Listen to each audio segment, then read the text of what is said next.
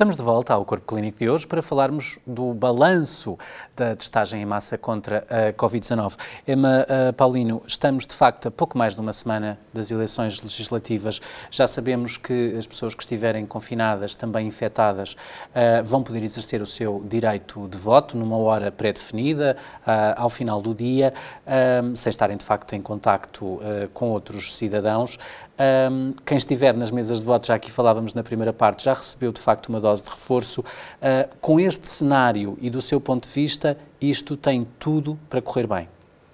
Ah, eu penso que é necessário cautelar mais, uh, mais algumas situações, nomeadamente aquilo que se falou há pouco relacionado com os próprios circuitos porque eh, nós temos, e, não apenas para eh, esse período em que as pessoas que estão confinadas vão votar, nós temos pessoas que podem não estar a ser testadas e, portanto, podem estar infectadas e que vão votar e, portanto, fora desse horário e que poderão estar em contato com outras pessoas. Portanto, é necessário manter todas as regras necessárias para evitar a, a transmissão, é necessário uh, reforçá-las durante todo, uh, durante todo o dia e durante todo o período e há também eleitoral. a questão dos transportes públicos. Muitas das pessoas Sim. podem deslocar-se, ou não o deveriam fazer em transporte público, uh, ou pelo menos devia ser acautelado que usariam uma máscara FP2 de, de alta proteção e não máscaras Exatamente, tem de haver medidas cirúrgicas. adicionais. Nós já temos um país que, efetivamente, do ponto de vista da, da abstenção, infelizmente, temos tido uma abstenção bastante elevada. Não, não queremos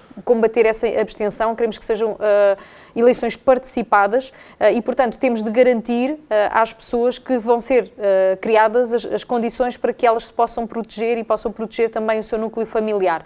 Portanto, a criação de circuitos, a manutenção das regras em termos de distanciamento, a utilização de máscaras, etc., não, só, não apenas no local, mas também, como disse, a nível das deslocações, é muito importante que os próprios municípios e, que, e quem, no fundo, está responsável por esta organização possa transmitir quais as medidas que estão a ser implementadas de uma forma transparente à população para que não haja receio uh, da população em ir, uh, em ir votar, independentemente desta recomendação uh, do horário para as pessoas que efetivamente estão em confinamento, porque Uh, independentemente desse facto, uh, nós temos, uh, durante todo o, o, horário, podemos ter o risco de, de, de contágio. Nas últimas eleições, efetivamente, já se observou e foi feito esse esforço no sentido de aumentar também as mesas de voto, criar esses circuitos. Uh, sei, por exemplo, que na, na, na, minha zona houve um aumento até do número de escolas envolvidas no sentido de aumentar o número de salas e, e portanto, o, o, número de mesas de voto. Uh, isso Temos também o a voto organizar, antecipado em mobilidade, por exemplo, que precisamente, é um portanto, é uma questão de, de também ser muito transparente na comunicação de todas essas medidas para reforçar a confiança da população uh, nas medidas que estão a ser implementadas para garantir a segurança de todos. Uh, professor Germano Souza, uh, obviamente também lhe vou perguntar qual é a sua visão sobre o que vai acontecer no dia 30. Uh, temos de facto reunidas todas as condições de segurança para exercer um direito fundamental, um dos pilares da democracia, que é o voto, precisamente. Como diz a doutora Emma Paulino, com as condições de segurança vamos ser nós que as temos que criar. Não, por muito que se queira e que se tente, não se consegue, obviamente, impedir que haja há, um contágio eventual. Mas se as coisas tivessem sido planeadas, talvez com um pouco mais de tempo, nós teríamos outras condições para permitir que todas as pessoas que estão confinadas cumprissem o seu dever, o seu direito constitucional de votarem. Falou-se no voto eletrónico, por exemplo. O voto, está o voto eletrónico, não percebo que ainda não estamos a fazer o voto eletrónico, ou até, em último recurso, podíamos ter cabines de voto, ou tínhamos o, separadas para quem está confinado, para quem não está confinado. Claro que isso não vai impedir que quem não tem, quem, quem tem, quem não tem a certeza se tem ou não tem o não está infectado, não possa ir às suas, às, à cabine de voto normal. Mas, tirando tudo isso e lamentando que isso não tenha sido feito, acho que, apesar de tudo, é possível eh, que cada um tenha o cuidado suficiente de ir e não se deixar contaminar. Mãos bem desinfetadas, levaram a sua, a sua esferográfica, preencher e, onde tem e, que de facto usar máscaras de alta proteção alta também. Alta, sim senhor, com, com, esta, com esta que toda a gente conhece e que espero que toda a gente use disto, que estas é que não É importante mostrar, exatamente. É isto que, que utilizamos. E, e, na realidade, depois de entregar o votozinho, depois de sair sem, sem, sem falar nem contactos com ninguém e pela porta fora, porque acho que não vai haver, sinceramente, grande, grande, grande, perigo, grande perigo nesse aspecto. Agora, se me perguntar, uma coisa é a realidade, uma coisa é digamos, a teoria científica ou do contágio. E a realidade, professor, será igual em todas as autarquias ou o facto de... Não faço ideia nenhuma, sei que há autarquias preparadíssimas, algumas conheço, como por exemplo um de Viso, Cascais, etc., mas, Oeiras também, mas não sei como é que estão as outras. Mas há aqui um aspecto que é importante pensarmos. Independentemente de todas as condições que possamos dar para que o voto se dê com, com alguma, com alguma garantia de não, de não, não contágio, as pessoas psicologicamente estarão preparadas para isso? Essa é de facto a grande, é uma, é uma das grandes perguntas, professor. Uh, sabendo nós, como já dissemos aqui várias vezes, que o nível de abstenção em Portugal é sempre muito elevado uhum. e de resto estamos com uma crise sanitária, política, económica e, e, um, e é fundamental que as pessoas vão um votar. Aspecto dentro disso, quem é que habitualmente, quem é que está com mais receio? Naturalmente as pessoas mais idosas. Embora tenham já levado Evidente. O booster, a terceira, a terceira dose, as pessoas mais idosas têm receio, não é, não é fundado, mas têm receio de se contaminarem. E, portanto, essas pessoas, a partir dos 65 anos, a partir dos 60, vão pensar duas vezes se vão ou não vão. Os jovens estão um pouco à vontade, estão muito à vontade, diria eu, e vão vacinar-se, vão, vão votar de qualquer maneira efetivo, porque, em princípio, não há problema nenhum. É nesse sentido que eu acho que esta, esta história do confinamento pode perturbar os resultados eleitorais reais. Ou seja, partidos que estão a contar com, a, com uma franja importante das pessoas com mais de 60, idade, 60, 60 tal anos, reformados, pensionistas, etc., podem não ter essa, essa franja da população a votar porque eh, ficaram com medo e ficaram em casa. E isso pode ser absolutamente decisivo.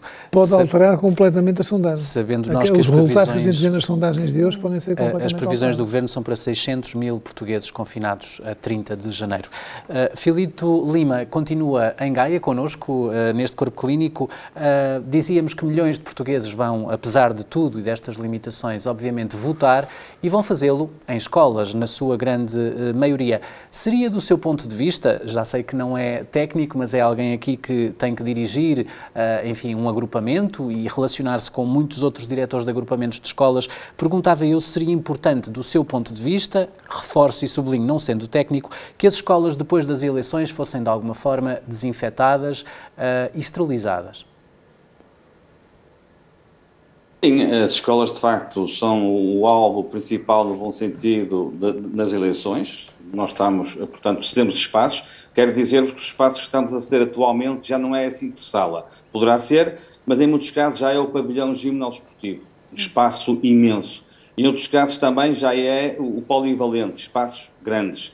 E de, e de facto, depois, é por norma, esses espaços são devidamente higienizados, como disse, esterilizados, para que de facto no dia seguinte ou passado alguns dias, esses espaços possam ser usados em segurança pelos nossos alunos. Aliás, foi isso que aconteceu em setembro passado para as eleições autárquicas. Nós queremos continuar a ter escolas como espaços seguros, eh, escolas onde de facto eh, eh, as escolas contribuem neste momento para o não avolumar da, da, da, da, pandemia. Nós temos circuitos de, de, circulação interna no interior das escolas. Aliás, também exigimos, quando das eleições, portanto, com as juntas de freguesia, uh, que isso aconteça. Nós temos espaços com acesso condicionado, ou seja, nós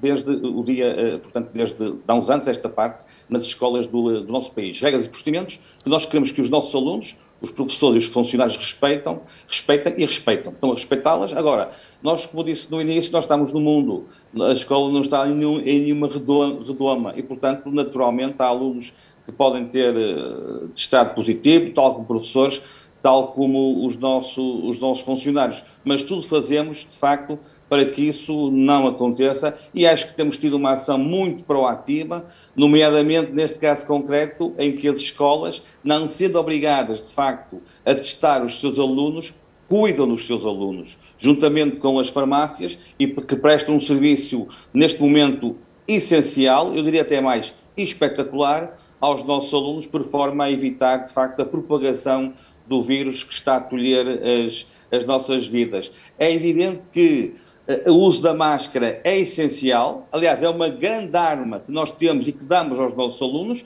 Eu queria aqui lembrar que o uso da máscara não é obrigatório no primeiro ciclo, como todos sabemos, ou seja, até aos 10 anos, os nossos jovens, as nossas crianças podem não usar esta arma. E também sabemos que muito, alguns alunos, queria eu dizer, não foram ainda vacinados e outros foram vacinados há pouco tempo. Os mais jovens, estou a falar dos mais jovens. E me parece, é a minha percepção, doutor Germano pode-me contrariar, mas é a minha percepção, me parece que nesta altura são os mais jovens crianças do pré-escolar e do primeiro ciclo, de facto, estão a ser mais facilmente contaminados, na minha opinião, porque não, o uso da máscara não é obrigatório, portanto, não usarão a máscara em contexto de escola, embora alguns usam, e como eu também disse, não foram ainda, portanto, eh, vacinados, eh, e outros foram vacinados, portanto, há relativamente pouco tempo. Emma Paulino, hum, é expectável que, de facto, eh, tenhamos aqui um país a várias velocidades eh, nestas eleições no que respeita às normas de segurança. Pergunto se o Ministério da Administração Interna, e há pouco já aflorámos um pouco isto, devia ou não ter revisto aqui algumas normas e eh, transmitido para que os municípios de facto se rejam pelos mesmos princípios, de acordo com as autoridades de saúde. Na realidade, as autoridades de saúde foram muito um, parcas em termos de uh, recomendações e, nessa perspectiva, claro que cada município irá adotar as medidas que considerar necessárias e suficientes uh, para promover, no fundo, a participação uh, eleitoral.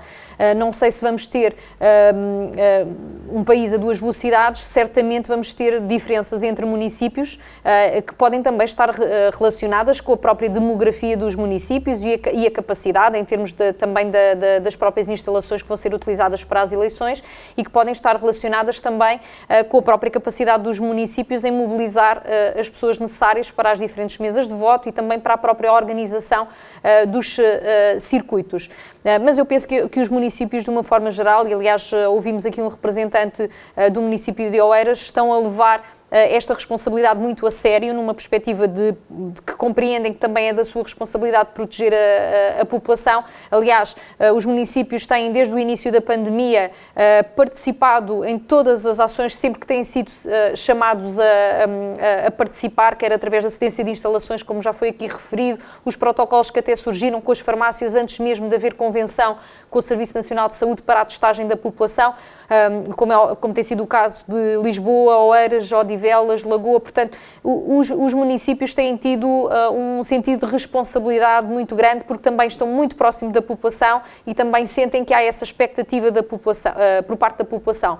Portanto, uh, apesar de poder haver soluções implementadas de forma diferente pelos municípios, eu tenho a expectativa de, de, que cada um deles, à sua, à sua dimensão, fará aquilo que for necessário para proteger a população. Eu penso que é muito importante mobilizar a população portuguesa para estas eleições uh, para a segurança e, como disse, e muito bem o professor Germano de Souza, assumirmos também a nossa responsabilidade é uh, individual, claro. exatamente, porque nós podemos um, ehm, uh, eh, tomar medidas, nós próprios, que independentemente do, de, de não podermos controlar algumas uh, circunstâncias que exteriores. Fogem ao controle, precisamente, mas uh, muitas das medidas que estão, uh, que, que, asseguram ou que tornam mais improvável o contágio, estão ao nosso alcance. Uhum. E, portanto, isso é muito importante dizer à população que a população tem essa, também essa responsabilidade individual e que o pode fazer. Um, e, portanto, é muito importante reforçar esta confiança e estimular a que a população portuguesa se mobilize nestas eleições. Professor Germano, inevitável, depois do dia 30 vamos ter de novo novo uma corrida aos testes?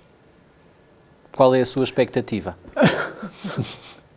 e, e, esse é um caminho uh, que de facto devemos não, continuar a trilhar ou a estratégia não, tem que mudar aqui um bocadinho? É que a corrida aos testes vai se manter depois do dia 30, independentemente das eleições ou não eleições porque, é porque esta semana não é esta semana nem... Eu pergunto-lhe isto porque esta semana o ECDC, enfim, o regulador europeu aqui do controle das, das doenças, uh, recomendou, porque em Espanha já se está a fazer, aqui na vizinha Espanha, uma coisa um bocadinho diferente, que é tratar, uh, enfim, a Covid já como uma gripe, ou seja, com um sistema de vigilância um bocadinho diferente.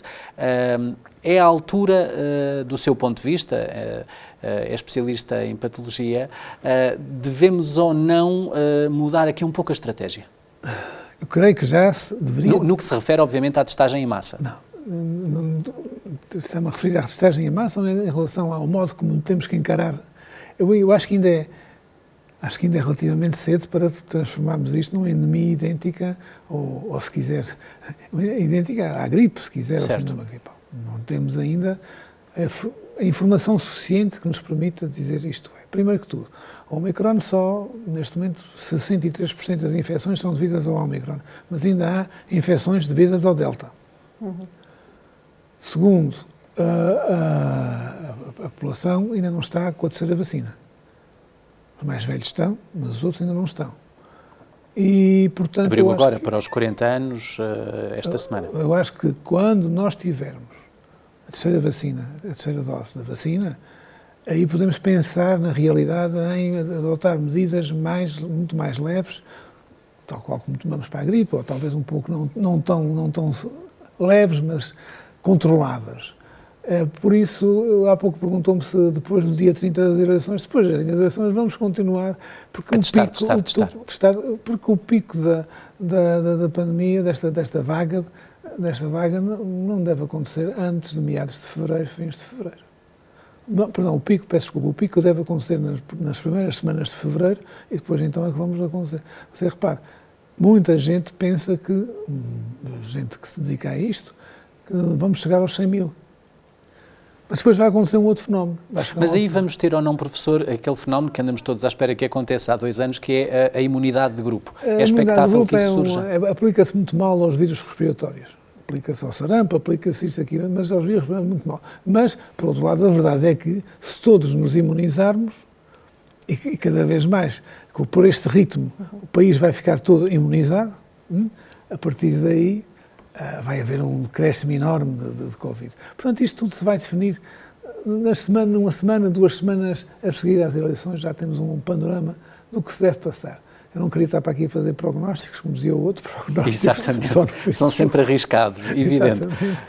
Felipe Lima, aproveito para retomar o contacto consigo, pegando precisamente nas palavras do professor eh, Germano, admitindo que eh, a seguir às eleições atingimos finalmente o pico desta quinta vaga eh, dominada pela variante Omicron, acredita que depois a comunidade escolar vai finalmente ter aqui um período bem mais tranquilo? Eu gostaria que sim, gostaria que a comunidade escolar, no mais curto espaço de tempo possível, tivesse aulas essencialmente presenciais. Nós, neste momento, estamos a dar aulas presenciais, com certeza, à maior parte dos alunos, mas também estamos a fazer um esforço enorme por parte dos nossos professores nas aulas, portanto, à distância, o chamado ensino remoto de emergência, que, como todos sabemos, tem imensos constrangimentos. Portanto, eu faço votos para que, de facto, num curto espaço de tempo, as escolas sejam essencialmente presenciais e 100% dos alunos possam não conviver com este constrangimento, que é perceber ou saber se está positivo, naquela hora vai logo para casa. Isso é, é prejudicial, como eu disse, ao processo ensino-aprendizagem, e é prejudicial, sobretudo, algo que me preocupa muito, tem a ver com a saúde, eh, com a saúde mental dos nossos alunos, porque não socializam e o seu bem-estar emocional ressente-se desses constrangimentos que, de facto, são o ensino à, à distância. O ensino presencial é o ensino que eu conheço, é o ensino que todos nós conhecemos e nada substitui, de facto, não é, não é um computador que irá substituir, de facto, as aulas presenciais, que para além de serem, serem importantes neste processo de, de aprendizagem, são demasiado importantes, a escola é um espaço demasiado importante para os nossos alunos, que é um local do qual creio que perdemos o contacto com... do qual tiveram e têm, e têm imensas saudades estava a dizer que é um espaço que eles adoram, os nossos alunos, e do qual têm, tiveram imensas saudades do, do, daquela semana que fomos obrigados a, a estar em casa, a semana da, da, da, contenção. Eu acho que foi a semana da ressaca, mas pronto, dizem que foi a semana da contenção para prevenir males, males maiores. Os alunos, de facto, tiveram três semanas. É um exagero, mas nós fazemos este sacrifício pela nossa saúde e fizemos-lo. Espero que não haja mais interregno neste calendário escolar. Felinto Lima, uma última pergunta, até porque já caminhamos para o final deste, deste corpo clínico de hoje, mas eh, evidentemente está em contacto com muitos diretores de agrupamentos, também pais, eh, auxiliares, alunos, eh, em relação precisamente à questão das eleições de dia 30, há receios e, e dúvidas que, que lhe transmitem ou não? As pessoas estão atentas às notícias, embora às vezes a comunicação não é, não é das melhores, sobretudo da DGS, em relação às suas escolas. Mas penso que os pais estão, estão bem informados em relação a isso e, claro, irá haver desenvolvimentos seguramente nos próximos dias uh, uh, para que, de facto, os pais possam ir votar em segurança. Não me parece, a minha percepção é essa, eu falo, como disse bem, com de diretores todos os dias, com muitos pais, muitos professores, não parece neste momento, à data de hoje, que haja receio de, de ir votar. Aliás, há duas hipóteses de votar, desde, desde logo no próximo domingo, ou então no dia 30. Eu, por acaso, já me inscrevi para o voto antecipado e, portanto, tenciono votar já no próximo domingo. Não por um motivo especial, mas também quero experimentar esta modalidade de voto antecipado que eu nunca tinha experimentado. Mas penso que as pessoas estão conscientes de, de, de, da situação e, portanto, espero que eh, esta, esta situação, este constrangimento não leve a que as pessoas deixem de votar. É importante votar, é importante votar em segurança, mas também é importante que os nossos políticos, quem está à frente da saúde, nos transmita esta segurança para que, de facto, as pessoas possam uh, ocorrer em massa ou ocorrer em massa, uh, portanto, no dia, no domingo e no domingo, dia 30, à votação. Emma Paulino, esta confiança que fala ao Filinto Lima tem vindo a ser transmitida pelo poder político, não falo só do governo, aos cidadãos. Qual é a sua avaliação neste momento? Eu penso que é necessário reforçar essa comunicação. Uh, penso que é necessário reforçar a comunicação com, uh, com, medidas concretas e com exemplos concretos do que é que os municípios, por exemplo, como aqueles que, que ouvimos hoje, estão uh, a preparar-se para organizar um, porque efetivamente há esta questão que eu, com a qual eu também concordo e que já foi aqui referida, que pode afetar o receio de ir votar, pode afetar uma franja específica da população, Sobretudo pode mais velhos, é? Uh, o próprio resultado das eleições e nós queremos que o resultado reflita efetivamente aquela que é a vontade da população portuguesa, com, tendo em conta a sua demografia total. E, portanto, é necessário reforçar essa confiança, porque também, como houve de, de alguma forma algum um, atraso na, na, na, na, transmissão desta recomendação. Uh, houve também uma série de uh, especulações em relação a que, se iria passar. Uh, houve também relatos de exemplos de, em alguns países sobre o que é que eles tinham feito para, para as votações em contexto pandémico eh, e eu agora penso que é muito importante transmitir à população de uma forma clara quais é que são efetivamente as medidas que vão estar eh, em vigor e que afetam todo o país e que têm a ver com esta recomendação em termos do, da, daquela faixa horária, mas também de tudo aquilo que os municípios estão preparados para fazer para garantir que os seus uh, que os, que os, cidadãos, de uma forma geral, possam votar em segurança. É necessário reforçar a comunicação. Vou-lhe perguntar também, como já perguntei ao professor, é se acredita que as farmácias comunitárias pelo país fora vão continuar depois do dia 30 a receber esta avalanche de pedidos de teste. Sim, uh, tenho a mesma opini a opinião que o professor Germano Souza. Efetivamente, penso que vamos continuar com esta procura, porque o pico das infecções continua a aumentar e nós aquilo que, que que recebemos uh, mais uh, ultimamente nas farmácias não são pessoas que se querem testar com, um, com regularidade, digamos assim, não são pessoas que se querem uh, testar apenas porque se querem testar, mas sim porque tiveram uh, informação de que teriam tido contacto com um caso positivo. Se os números continuam a aumentar, ontem tivemos uh, mais de 50 mil casos, é natural que haja cada vez mais pessoas que conhecem pessoas ou que estiveram com pessoas que foram casos positivos e que, portanto, têm indicação para se testar. e, portanto, aquilo que é, aquela que é a expectativa é que efetivamente o mês de fevereiro ainda seja um mês bastante de bastante procura junto às farmácias dos testes rápidos de antigênio. Mesmo para terminar, professor, é a última pergunta. Ah, estas recomendações que existem do Ministério da Administração Interna para a Comissão Nacional de Eleições, de que já falei aqui há pouco, também para as autarquias, são exatamente as mesmas do que em eleições anteriores. Ah, como médico, como alguém que lida com, ah, enfim, um universo gigantesco de testes, devíamos ou não ter acautelado aqui as recomendações porque estamos perante esta variante que é bem mais contagiosa e que nos ameaça ter sido melhor pensadas, acho eu. mas já não vamos a tempo. Já não vamos a tempo. Muito bem, uh, não vamos a tempo para estas eleições, esperemos que nas próximas tenhamos já de facto normas bem mais uh, adequadas e que nos protejam a todos. Ainda assim, dia 30 é importante que todos os portugueses vão de facto uh, votar, é um direito fundamental. Muito obrigado a todos. Falámos hoje sobre a testagem em massa contra a Covid-19. Para a semana voltamos, mas não se esqueça de nos acompanhar sempre no nosso site em saudemais.tv, também nas redes sociais. Há um corpo clínico de excelência que passa aqui no S.